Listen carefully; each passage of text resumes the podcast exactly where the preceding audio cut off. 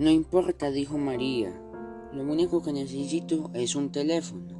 Era cierto, y solo lo necesitaba para prevenir a su marido de que no llegaría antes de las 7 de la noche. Parecía, un pájaro ensopado con un abrigo de estudiante y los zapatos de playa en abril. Estaba tan aturdida por el percance que olvidó llevarse las llaves del automóvil. Una mujer que viajaba junto al conductor, de aspecto, militar pero de maneras dulces, le dio una toalla y una manta. Le hizo un sitio a su lado. Después de secarse a medias, María se sentó, se volvió en la manta y trató de encender un cigarrillo. Pero los fósforos estaban mojados.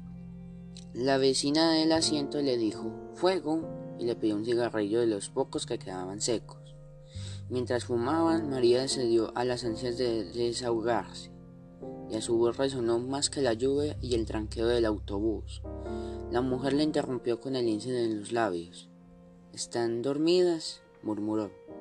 María miró por encima del hombro y vio por el autobús estaba ocupado por mujeres de edades inciertas y condiciones distintas, dormidas y arropadas con mantas iguales a la suya. Contagiada de su placidez, María se enroscó en el asiento y se abandonó al rumor de la lluvia. Cuando despertó era de noche y el aguacero se había disuelto en un sereno helado.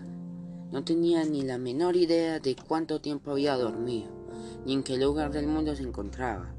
Su vecina de asiento tenía una actitud alerta. ¿Dónde estamos? dijo María. Le preguntó, le preguntó María. Hemos llegado, contestó la mujer.